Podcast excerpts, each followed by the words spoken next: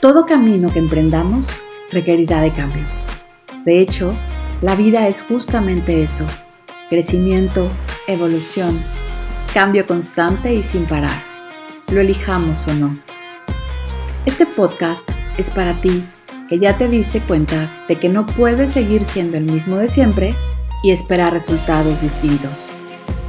Aquí vamos a hablar de todo eso que nos mueve, de relaciones, trabajo, de familia y dinero, de nuestro propósito y de espiritualidad, y de cómo podemos hacer cambios conscientes eligiendo diferente. No se trata de convertirnos en lo que no somos, sino de revelar nuestra verdadera esencia. ¿Estás listo para una vida diferente? Mi nombre es Nancy Santos y te invito a que escuches mi podcast aquí todos los martes. Piensa elige y actúa diferente.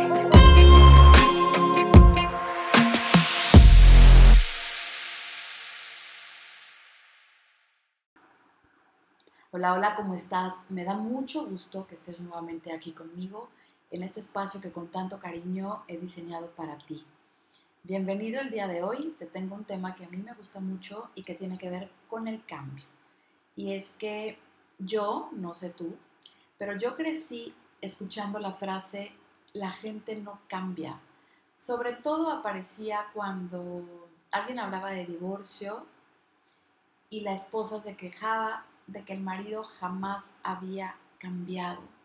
Y entonces la frase de consuelo era, ay amiga, la gente no cambia, en especial los hombres, eso que te quede bien claro. Y yo jamás la cuestioné, simplemente la adopté, me apropié de ella también y formó parte de mis patrones mentales sin yo quererlo conscientemente durante muchos años. Por supuesto que al divorciarme constaté esta frase. Bueno, más que constatarla, fue una profecía autocumplida. Así le llamamos en coaching y ok, ahora lo entiendo. Pero llegó el día en que, a raíz de todo eso que he estado estudiando en los últimos años, me cayó el 20 de que esta frase no es real. La gente sí cambia. Obviamente que no cambia cuando nosotros lo queremos, cuando a mí me gustaría o a mí me habría parecido adecuado. Y también muchas veces la gente cambia sin elegirlo intencionalmente. La vida nos hace cambiar a partir de algún hecho doloroso o caótico. Esto es orden a partir del caos. Marianne Williamson, una escritora estadounidense maravillosa que a mí en lo personal me encanta y está entre mis favoritas, tiene un libro hermoso que se llama Volver al Amor. Ahí habla y dice con respecto al cambio que tenemos dos opciones. Una cambiar desde la alegría, que significa que nosotros lo elegimos desde la plena conciencia. O dos, cambiar a partir del dolor, del caos. Esto es cuando la vida nos presenta un hecho desafortunado y entonces el cambio no es algo que uno elige, sino algo que se vuelve obligatorio.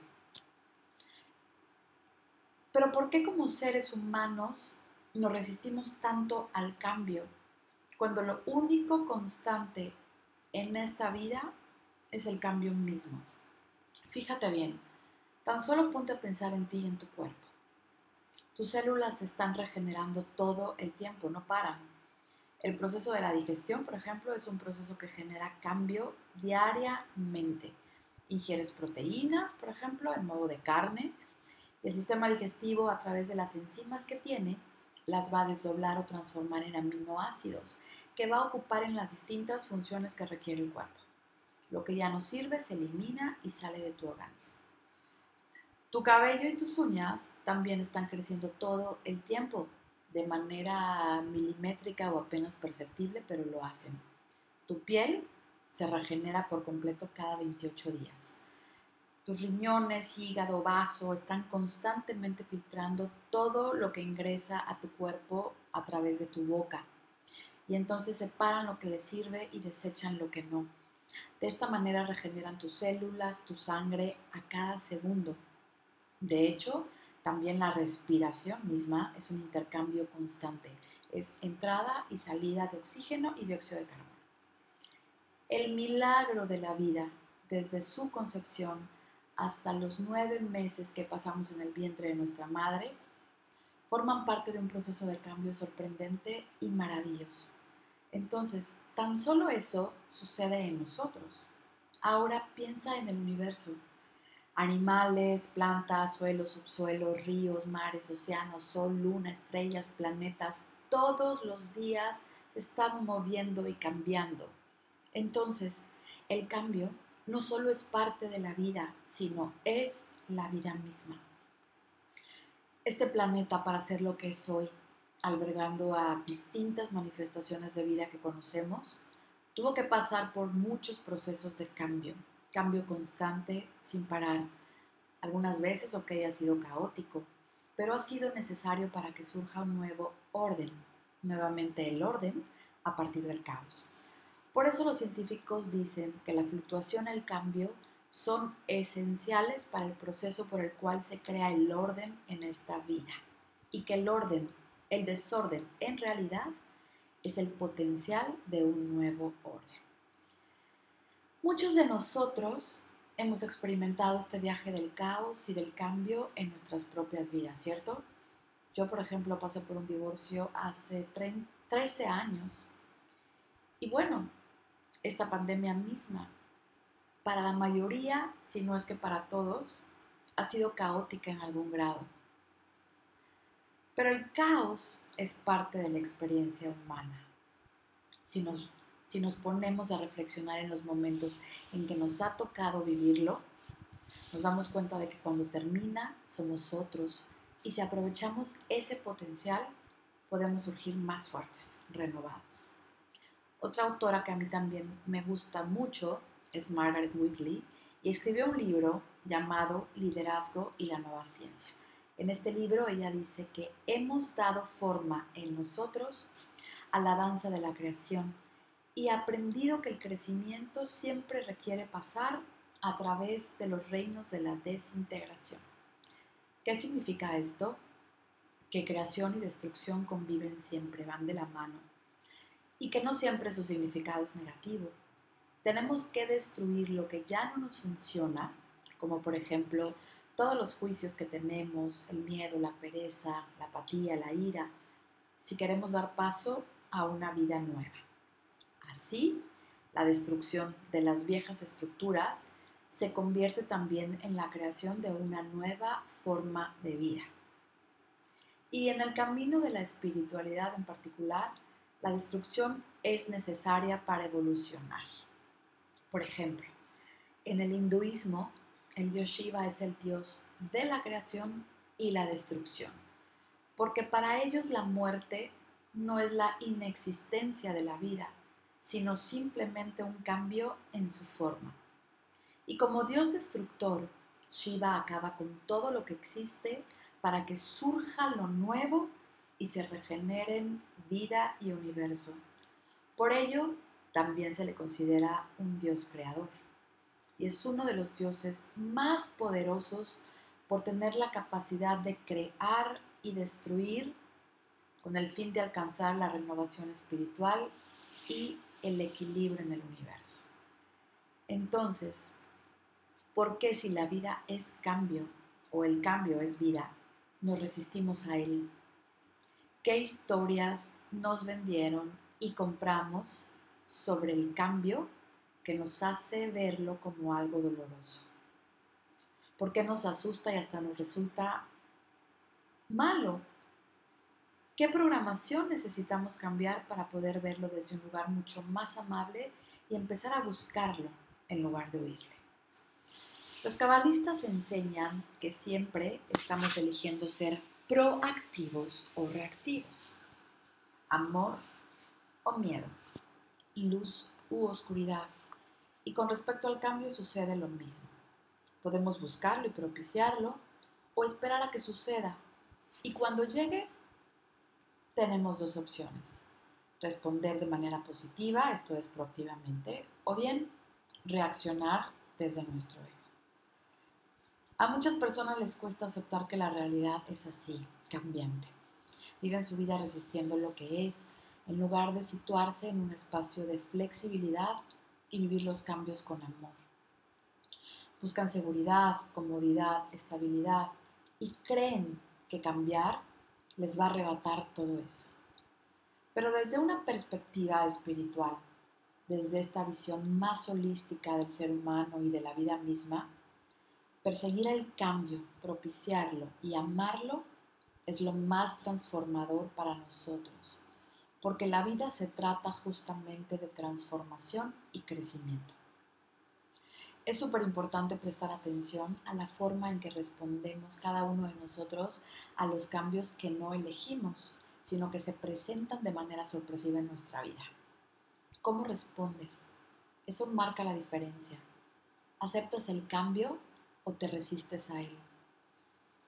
Los cabalistas enseñan que no se trata de convertirnos en algo nuevo, sino de revelar quiénes somos en realidad, de revelar nuestra verdadera esencia. Y que aunque esos cambios que van a darse en la vida puedan resultarnos muy incómodos, hay que sentirnos cómodos con la incomodidad. Escoger el cambio por encima de la comodidad es fundamental y para ello necesitamos construir resiliencia y valentía que surgen cuando hemos hecho el trabajo de conocernos a nosotros mismos y por supuesto amarnos. Cuando el cambio se presenta de forma inesperada, sin que lo hayamos elegido, lo que mejor funciona es aceptarlo en lugar de resistirse a él, verlo con curiosidad y preguntarnos para qué está ahí, qué mensaje tiene para mí. Y una vez que lo elegimos, hay que ser muy pacientes. Pensar que de la noche a la mañana las cosas serán distintas pudiera no ser realista en algunas ocasiones y nos podría llevar a la decepción y frustración. Lo que sí funciona es darnos cuenta de que todo gran cambio empieza con un solo paso, uno pequeño pero constante. Hoy, pregúntate, ¿qué estoy haciendo cada día para cambiar de una forma que me beneficie. Porque si no eliges el cambio proactivamente, va a suceder de cualquier forma y puede que no sea de la más alegre o la más linda, sino si hablamos de su apariencia. En mi caso, por ejemplo, después de divorciarme, me enfoqué en buscar el cambio para poder ser una mejor mamá. Y esta idea de ser mejor mamá para mí significaba que tenía que aprender hacer de una manera muy específica para que yo pudiera lograr cambios en mis hijos y que entonces las cosas funcionaran mejor. Obviamente que estos cambios estaban enfocados en que eran cambios obligatorios y eran cambios a partir de la coerción y no de la libre elección. Y este deseo me llevó por un camino en el cual he descubierto que el cambio está en mí, que en lugar de buscar cambiar a mis hijos, a mi pareja o al mundo, debo enfocarme en trabajar en mi propia transformación personal. Y cuando lo haya logrado, quizás las personas a mi alrededor se inspiren con mi ejemplo. Me di cuenta que durante mi matrimonio había puesto el foco en el lugar equivocado, en mi pareja. Pensaba que él era quien tenía que cambiar para que yo fuera feliz. Por muchos años le atribuí la culpa de todo lo que había pasado y la realidad era contraria el cambio de perspectiva tenía que hacerlo yo, no él. Y por supuesto que también yo tuve mucha responsabilidad en lo que no funcionó en nuestros años de casados. Aprendí que lo más amoroso es permitir que cada quien elija cómo responder ante los desafíos que la vida misma les presente. Que cada quien elige cambiar conscientemente cuando así lo desea. Muchas personas piensan que cuando estás transitando por un camino espiritual y de conciencia mucho más despierta que otros, tienen la obligación de decirle a los demás lo que deberían hacer, porque creen conocer más sobre la vida y su forma de operar. Y esto no es verdad. De entrada, porque ser espiritual no tiene que ver con sentirse más elevado que los, que los demás, sino en reconocer desde un lugar de humildad y de mucho amor que los procesos de todos y cada uno de nosotros son diferentes. Podemos sugerir o aconsejar si nos piden el consejo, pero si no, lo único que está en nuestras manos es dejar que nuestro ejemplo inspire a quien tenga que inspirar. Y esa no es elección nuestra, sino de los demás. Si tú, después de escuchar esto, quieres ahora elegir los cambios desde la conciencia y el amor en lugar del sufrimiento, te invito a trabajar muchísimo en conocerte. Cuanta más claridad tengas sobre quién eres, qué amas, qué no te gusta, cuál es tu propósito en esta vida, será más fácil que puedas alcanzar lo que deseas, haciendo los cambios que tu alma necesita. Recuerda que el cambio requiere acción. No se trata nada más de saber todo lo anterior, sino además llevar a la práctica lo que la vida requiera de ti para ir revelando tu auténtico ser. Todos los desafíos o retos que te presenta tu vida, tu relación de pareja, que la vida te presenta con tus hijos o con cualquier otra relación personal, son el potencial perfecto para aprender a conocer más de ti. Ellos son nuestro espejo y la mayor parte del tiempo todo lo que no nos gusta de ellos es en realidad lo que tenemos que trabajar y cambiar en nosotros. Te invito a que a partir de ahora puedas ver el cambio de una manera diferente. Si quieres caminar por el sendero del cambio con una guía o acompañamiento personal, puedes buscarme en Instagram, estoy como Nancy Santos Cortés, para agendar unas sesiones de coaching o simplemente para descubrir más contenido de utilidad para tu proceso de transformación personal. Te veo aquí la próxima semana. Bye bye.